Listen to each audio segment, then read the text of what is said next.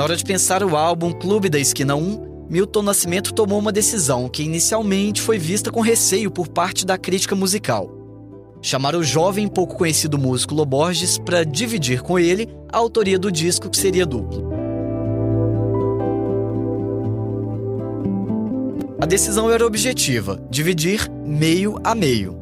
E claro que Lô embarcou de cabeça no projeto do amigo. Mas ele não foi o único Borges a participar da empreitada. Seu irmão, Márcio Borges, também está na lista dos músicos convocados por Milton. A escolha tem muito a ver com a amizade que começou anos antes e que teve a música e os sonhos como pano de fundo. Quem vai contar essa história pra gente são os próprios irmãos Borges, nesta série em celebração aos 50 anos do disco Clube da Esquina. Eu sou Pablo Nascimento e este é mais um podcast da Record TV Minas.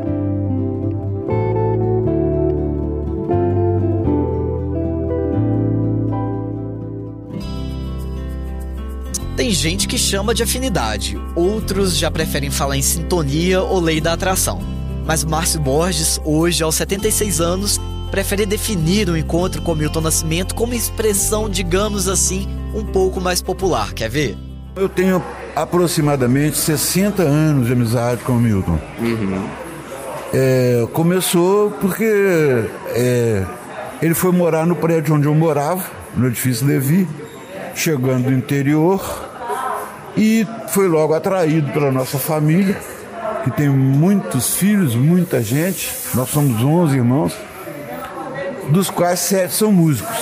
O Milton, que chegou de, de, três pontas como músico também, aquela coisa que eu diria o Álvaro Ardi, um gambá cheira o outro.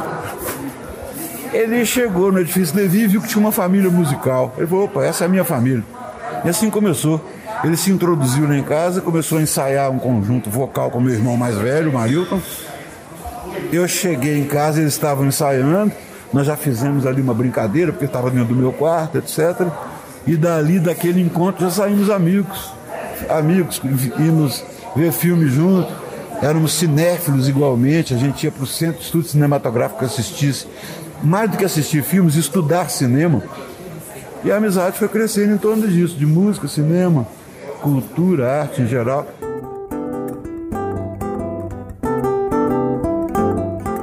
Para Marcinho, o DNA musical da família fez a diferença.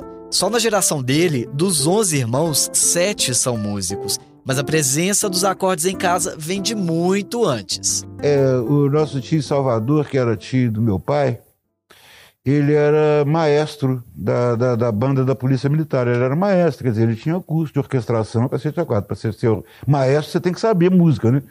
Então tinha isso. A minha avó, quando era jovem, tocava clarinete. A minha avó, mãe da mamãe, quando ela era nova, jovem, ela tocava clarinete. Depois, com o tempo, com a filharada, com a obrigação de trabalhar para sustentar a família, porque ela se separou muito cedo do meu avô, aí ela largou o clarinete para lá, mas eu me lembro que quando eu era menino, tinha o clarinetezinho dela guardado do quarto dela, eu me lembro do clarinete. Aquele clarinetinho velho, que ela já nem pegava nele mais, mas ela já havia tocado naquele clarinete. Marilton, ele então é, já tinha esse ambiente musical. Na... Mamãe, ela, como ela era professora primária, tinha algumas coisas que ela tinha que dar também. Por exemplo, ela dava aula, ela, ela dava aula de canto orfeônico. Então, para saber canto orfeônico, ela tinha que saber as notas na pauta, ela tinha que saber as pausas, ela tinha que saber. Isso que eu estava conversando com ela aqui agora, o que, é uma semínima, o que, é uma breve, o que, é uma semibreve, o que, é uma fusa. Mamãe tinha que saber isso, ela dava aula de canto orfeônico. Ela, ela sabia uma coisa que pouca gente sabe.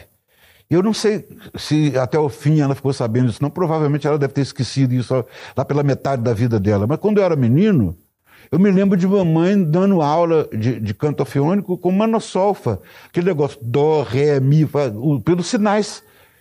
Ela dominava os sinais, cada sinal correspondia a uma nota. Quer dizer, então a musicalidade sempre esteve perto lá.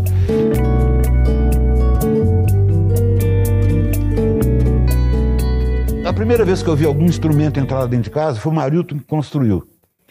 Ele pegou um varal, e de pendurou nesse varal um monte de garrafas, garrafa de cerveja, garrafa de leite, garrafa do que tivesse. Cada uma ele enchia com uma quantidade de, de água e criava ali uma afinação. Dó, Ré, Mi, Fá, Sol, Lá, Si, Dó, e ainda com, com os semitons também. Dó, Ré, sustenido, não sei o que. Todas as 12 notas. Ele compunha um instrumento de garrafas que tinha as 12 notas.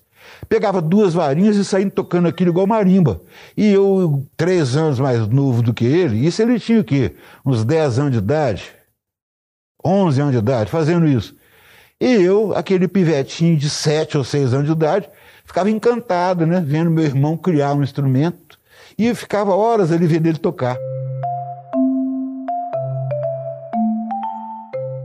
A parceria musical de Milton com a família Borges começou com Marilton, o filho mais velho de Dona Maricota e Salomão. Eles se juntaram a Wagner Tiso e Marcelo Ferrari para criar o grupo Evolu Samba.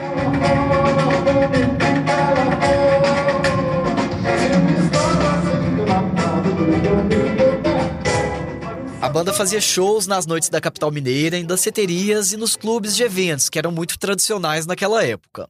Apesar do gosto de Bituca pela música, o jovem não tinha tanta intimidade assim com a composição. Ele preferia apenas tocar. Márcio Borges conta com orgulho quem foi responsável por incentivar o talento do artista. O Bituca não queria ser compositor porque ele achava que para ser compositor tinha que estudar no conservatório, tinha que ter aulas de piano, tinha que ter aula de harmonia, tinha que ter aula de orquestração. Para o Bituca, compor era isso, entende? Não era chegar assim, pegar um violão e sair solfejando coisas. Aí eu que convenci o Bituque que compor bastava pegar o violão e sair cantando coisas, não precisava disso tudo. Aí ele caiu na em si, falou: é verdade, mas eu, mas ainda não estou preparado. Não, vamos deixar isso para lá. Marcelo Ferrari, eu já estava fazendo umas letrinhas lá para o Marcelo Ferrari, mas nada sério ainda, porque o Marcelo Ferrari também não, não conseguia compor mesmo uma música de verdade. E nisso nós fomos, ainda passamos um tempo nessa história, vamos compor, não vamos, aí fomos ver um filme. Júlio Zegim. Eu levei o Bituca para ver esse filme, e o filme é uma história maravilhosa que conta a história de uma, de uma amizade entre dois caras que atravessa a vida deles. Eles, eles se conhecem numa, numa circunstância e atravessam a vida, coisa que os dois se apaixonam pela mesma mulher. E aí eles formam um trio, que vão pela vida fora como um trio. Eles viveram 30 anos como um trio. Uma hora ela namorava um, outra ela namorava outra, ela era casada com um deles, mas o outro não tinha ciúme do outro. Ou seja, o filme é um filme que é baseado numa história real do Henri Pierre Roche. Aí o Bituca saiu de lá desse filme com inspiradíssimo. Falou, baixinho, vamos para sua casa que nós vamos começar a compor agora. Depois disso, as composições não pararam. Os shows se tornaram mais frequentes, assim como as participações nos festivais de música.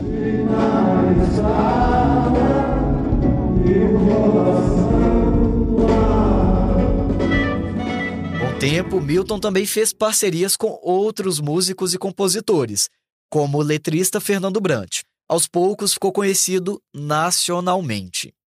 Já na década de 70, quando pensou em produzir o disco duplo, que era raro naquela época, Milton quis se juntar a uma turma que, para ele, tinha potencial de fazer um som diferente. Beto Guedes, Toninho Horta, Wagner Tiso e Fernando Brant foram alguns dos nomes. Não podia faltar, é claro, os representantes da família Borges.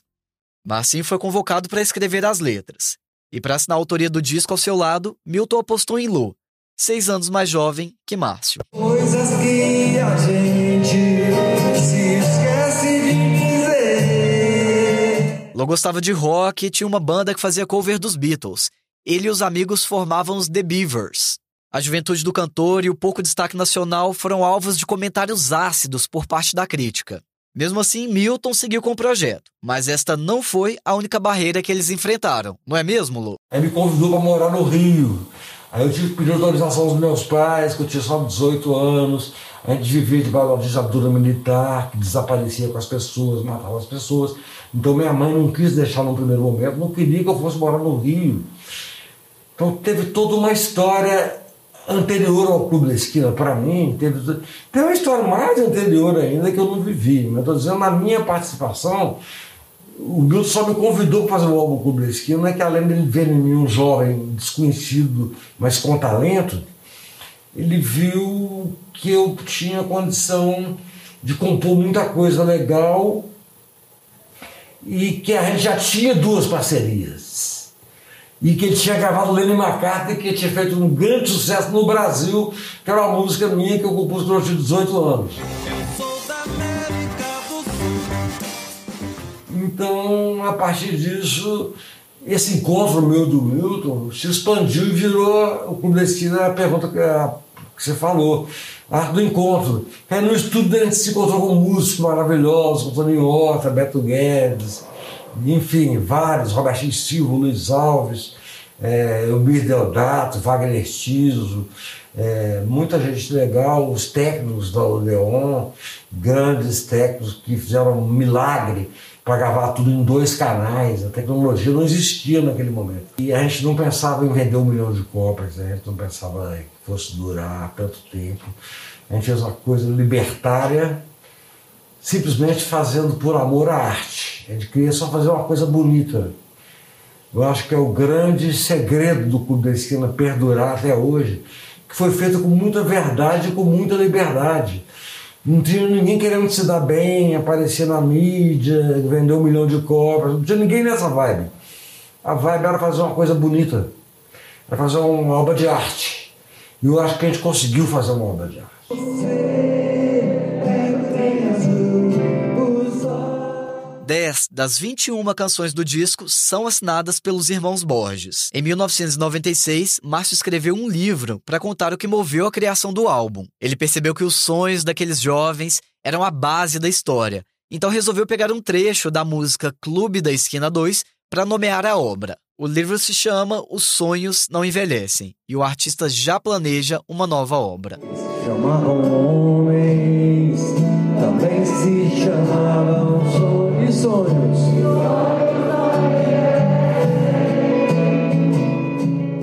Posso te garantir que os nossos sonhos não eram fazer o sucesso individual. Ah, vamos ser artistas, vamos ser conhecidos no mundo inteiro, vamos ser brilhantes. O nosso sonho não era esse. O nosso sonho era fazer uma revolução mundial onde a justiça fosse finalmente implantada sobre o planeta Terra, onde as pessoas pudessem viver em paz, comendo, brincando, jantando todo santo dia, três, três refeições por dia, a humanidade inteira repartindo seus bens e sendo todo mundo igualmente feliz. Ou seja, a utopia que só um jovem pode ter. A gente vivia, o nosso sonho era a utopia, era o mundo perfeito, era o mundo da amizade, do amor, era o mundo sem violência sem guerra. Esse era o nosso sonho. Obviamente, estamos longe de realizá-lo. Aliás, estamos cada vez mais distantes deles, mas não paramos de sonhar por causa disso. Meus sonhos continuam sendo esses. Este podcast teve a produção de Pablo Nascimento. Edição Flávia Martins e Miguel. Edição de áudio Kiko Viveiros. Direção de jornalismo Marco Nascimento.